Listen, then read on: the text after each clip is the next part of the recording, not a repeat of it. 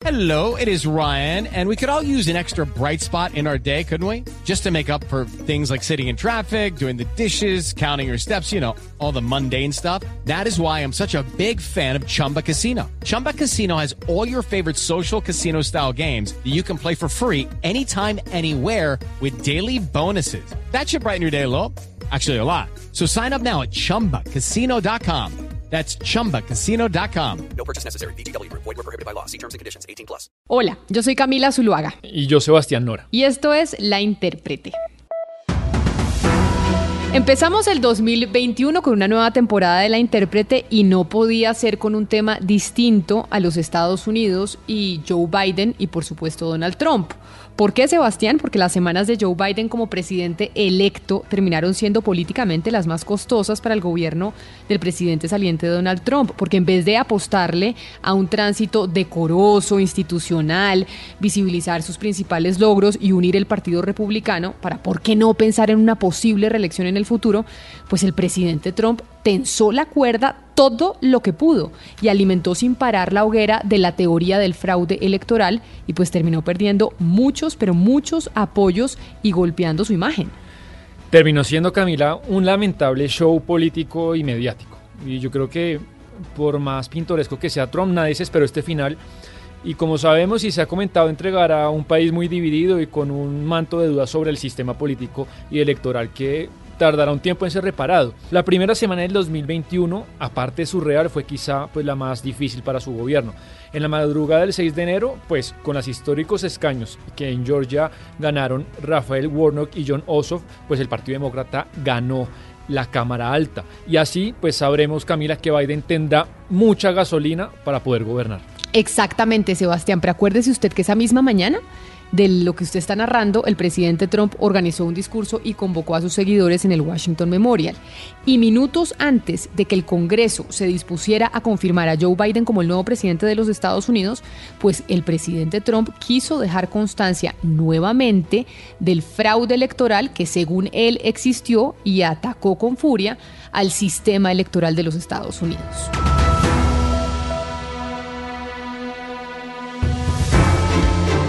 Si bien en ese momento no lo dijo explícitamente, pues soltó frases como, después de esto, vamos a caminar hasta el Capitolio y vamos a animar a nuestros valientes senadores y congresistas, que frases de ese tipo pues terminaron siendo Camila la gasolina, que incendiaron a la turba para que se reunieran y fueran, pues, lo que era impensable, que un grupo de seguidores rodeara y asaltara el Capitolio. Pero antes de seguir con la cronología de los hechos, hay un audio muy llamativo que quiero que usted escuche, Sebastián, porque 40 minutos antes de la toma del Capitolio por parte de estos fanáticos, locos seguidores de Trump, pues el senador, el ex senador demócrata Joe Lieberman, en una entrevista para un medio colombiano, dijo lo siguiente. Let's start with the Electoral College, which was really, in my opinion, an anti-democratic uh, uh, Si él sigue diciendo que estas elecciones fueron robadas, a mí me preocupa que algunos de sus seguidores sigan tan Uh, enojados que se produzcan hechos civiles de violencia en el país.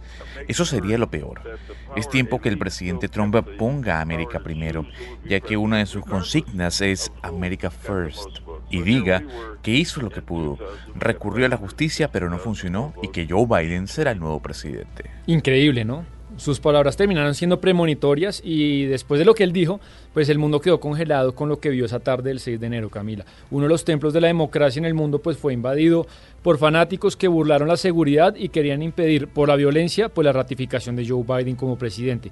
Yo creo que eh, en el fondo es un guion que nadie imaginó e hizo estallar una olla de polarización pues que, si somos sinceros, no fue de ese día, se venía cocinando durante todos estos cuatro años. Ah, no, claro, es que no se puede separar, Sebastián, lo que ocurrió ese día con el tono, la temperatura y el contenido de los discursos y ruedas de prensa que dio Donald Trump durante todo su gobierno y al final en medio de las elecciones, porque hubo toda una construcción de un relato que era antiestablecimiento, por supuesto, antidemócrata y de una forma de ver eh, la política completamente distinta. Sí, de acuerdo. Igual yo creo que en estas cosas, pues está bueno oír a todas las voces, por más de que algunos sean unos fanáticos. Y continuando con la, con la toma del Capitolio, Camila hablamos con Teo.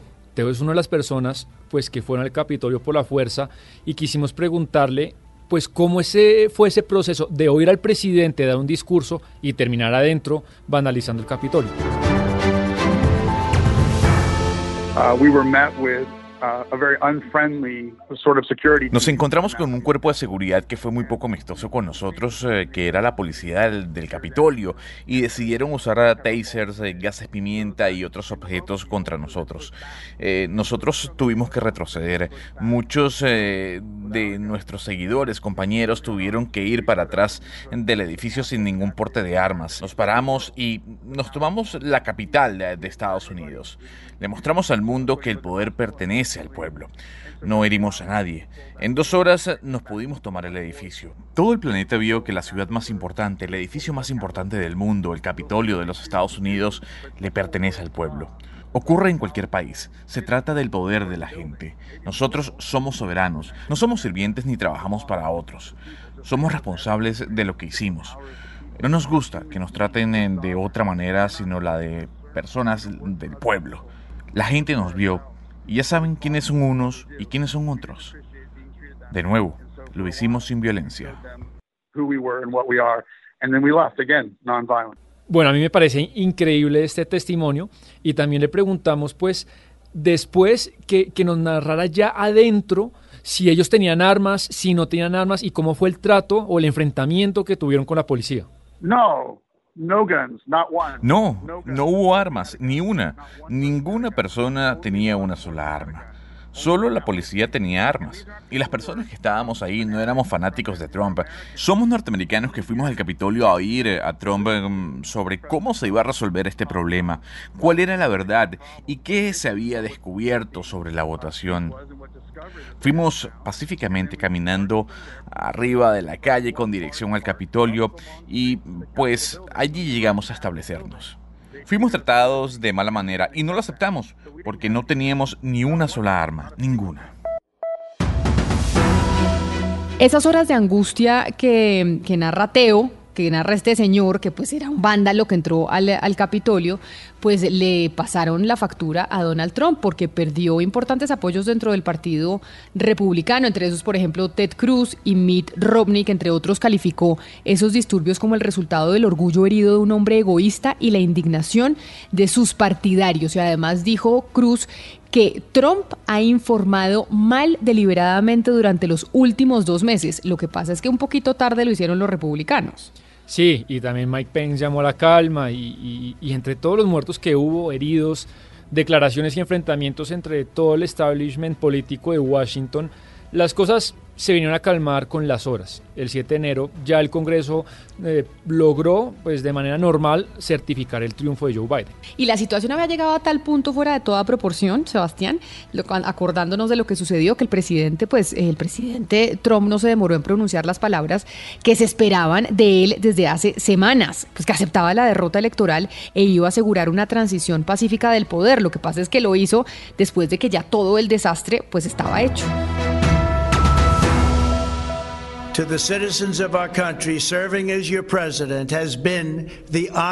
Haber sido el presidente de los Estados Unidos fue el honor más grande de mi vida. Y a todos mis seguidores y a todos los que nos respaldaron, no se preocupen, esto es tan solo el inicio de nuestro movimiento.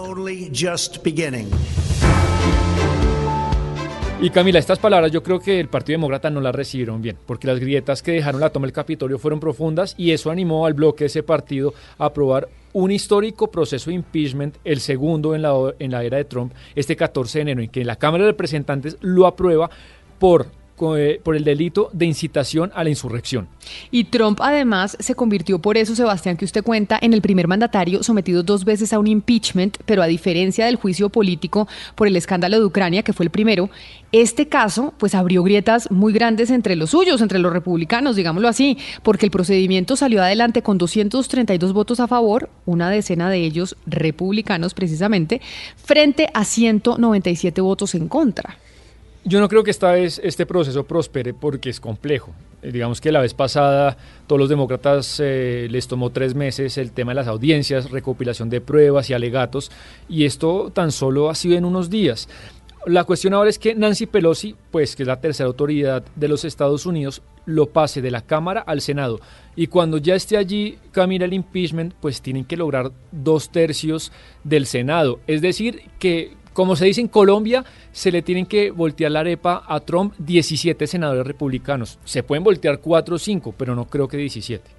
Pero además, ¿sabes qué? ¿Sabe que Sebastián, si el proceso prospera, sería con Trump, obviamente ya fuera de la Casa Blanca porque ya está fuera, pero no sería algo menor. ¿Por qué? Porque se decretaría su muerte política y no podría aspirar a la reelección en el 2024. Acuérdese usted que él ha dicho que va a volver de alguna u otra forma, pero va a volver. Y además todo esto que hemos hablado Camila pues provocó lo que yo creo que es la decisión más trascendental de la historia de las redes sociales. Y es que Twitter, Facebook, Instagram y varias compañías pues le suspendieron la cuenta al hombre más poderoso del mundo o al que pensábamos que era el más poderoso del mundo. Y eso trajo un debate mundial pues interesantísimo y complejo sobre lo que tiene que ser los límites y poder de las grandes tecnológicas pues también eh, en frontera con lo que también es el límite de la libertad de expresión.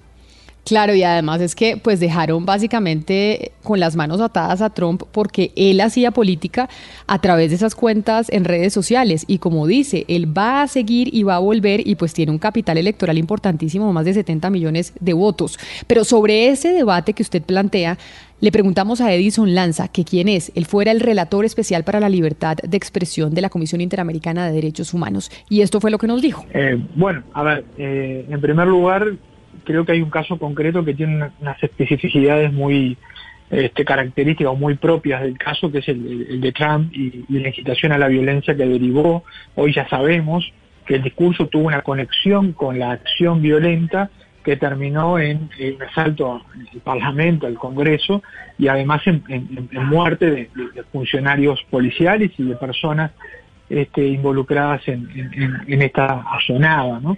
Por lo tanto, es un discurso, yo diría, que no está dentro del discurso político, de crítica, etcétera, sino ya de este, una incitación a la violencia o la subversión del orden democrático. Entonces, eh, ese discurso me gustaría que lo analizáramos desde ese punto de vista. Respecto a la pregunta más general, bueno, efectivamente son plataformas privadas, las plataformas tienen unos términos de condiciones y estos términos de condiciones son los que uno acepta cuando eh, abre su cuenta, ¿no? que te dicen aceptar los términos de condiciones.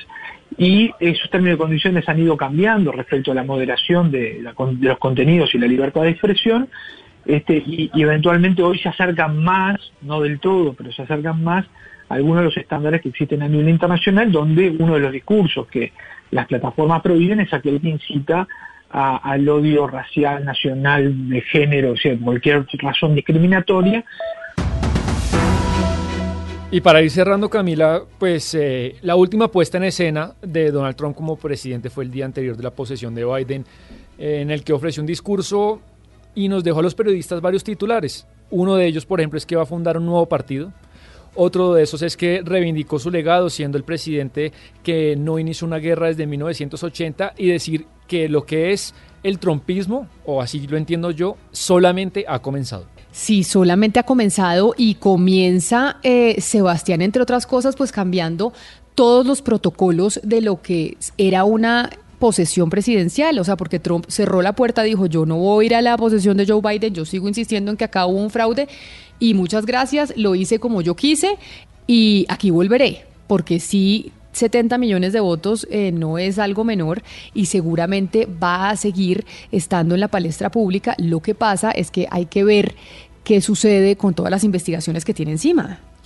Sí, y digamos que y así a él lo maten políticamente si hay un caudal enorme de gente que lo sigue. Y lo que puede pasar es que pues eso divida al Partido Republicano y lo fragmente. Y yo creo que pues ahí los demócratas muy contentos, Camila. Yo no sé si usted oyó el, el discurso de Biden, me pareció pues muy amable, necesario, pero aburrido. De pronto los periodistas nos vamos a divertir menos con Biden que con Trump. Ah, eso sí, los humoristas eh, van a perder una gran inspiración porque este va a ser un presidente más institucional, mucho más mayor, los Estados Unidos que eh, se conocieron durante tantas décadas, eso es lo que representa Biden y por eso tantos analistas dicen que era el único que le podía ganar a Trump, porque es un hombre blanco, americano, del establecimiento, del ala eh, derecha del, del Partido Demócrata. Y básicamente no es que sea tan, tan, tan distante de los votantes que en algún momento apoyaron a Trump. Por eso era el único que podía ganarle la presidencia. Sí, y yo creo que lo, también lo que vamos a ver en estas semanas es un desmantelamiento de varias de las políticas de Trump. Vamos a ver si lo que se dice como el establishment eh, que no se ve, que es muy poderoso, lo permite, pero esa es la idea pues de, de Kamala Harris y de Biden. Pues vamos a ver cómo cambia el mundo, cómo cambian los Estados Unidos y si empezamos a ver el planeta girando hacia otro lado. Así empezamos este año en La Intérprete. A ustedes gracias por, por acompañarnos, por conectarse, por hacer clic ahí en nuestro podcast. Tenemos uno todos los jueves, ¿no, Sebastián? Todos los jueves tenemos un podcast nuevo de La Intérprete. Y este es el primero de La Intérprete 2021. 2021 vendrán muchos más. A ustedes gracias por haberse conectado con nosotros. Hoy la intérprete se hizo posible gracias a los textos de Sebastián Nora, la producción musical, como siempre, de Gonzalo Lázaro, a la corrección de estilo de Diana Mejía y a la producción periodística de Jennifer Castiblanco y David Ferro.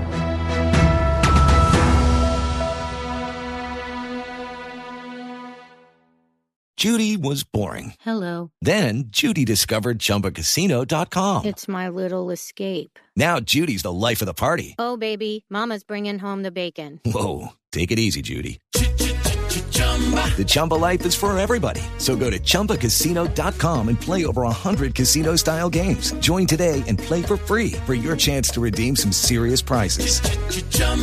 ChumbaCasino.com. No purchase necessary. Void where prohibited by law. 18 plus terms and conditions apply. See website for details.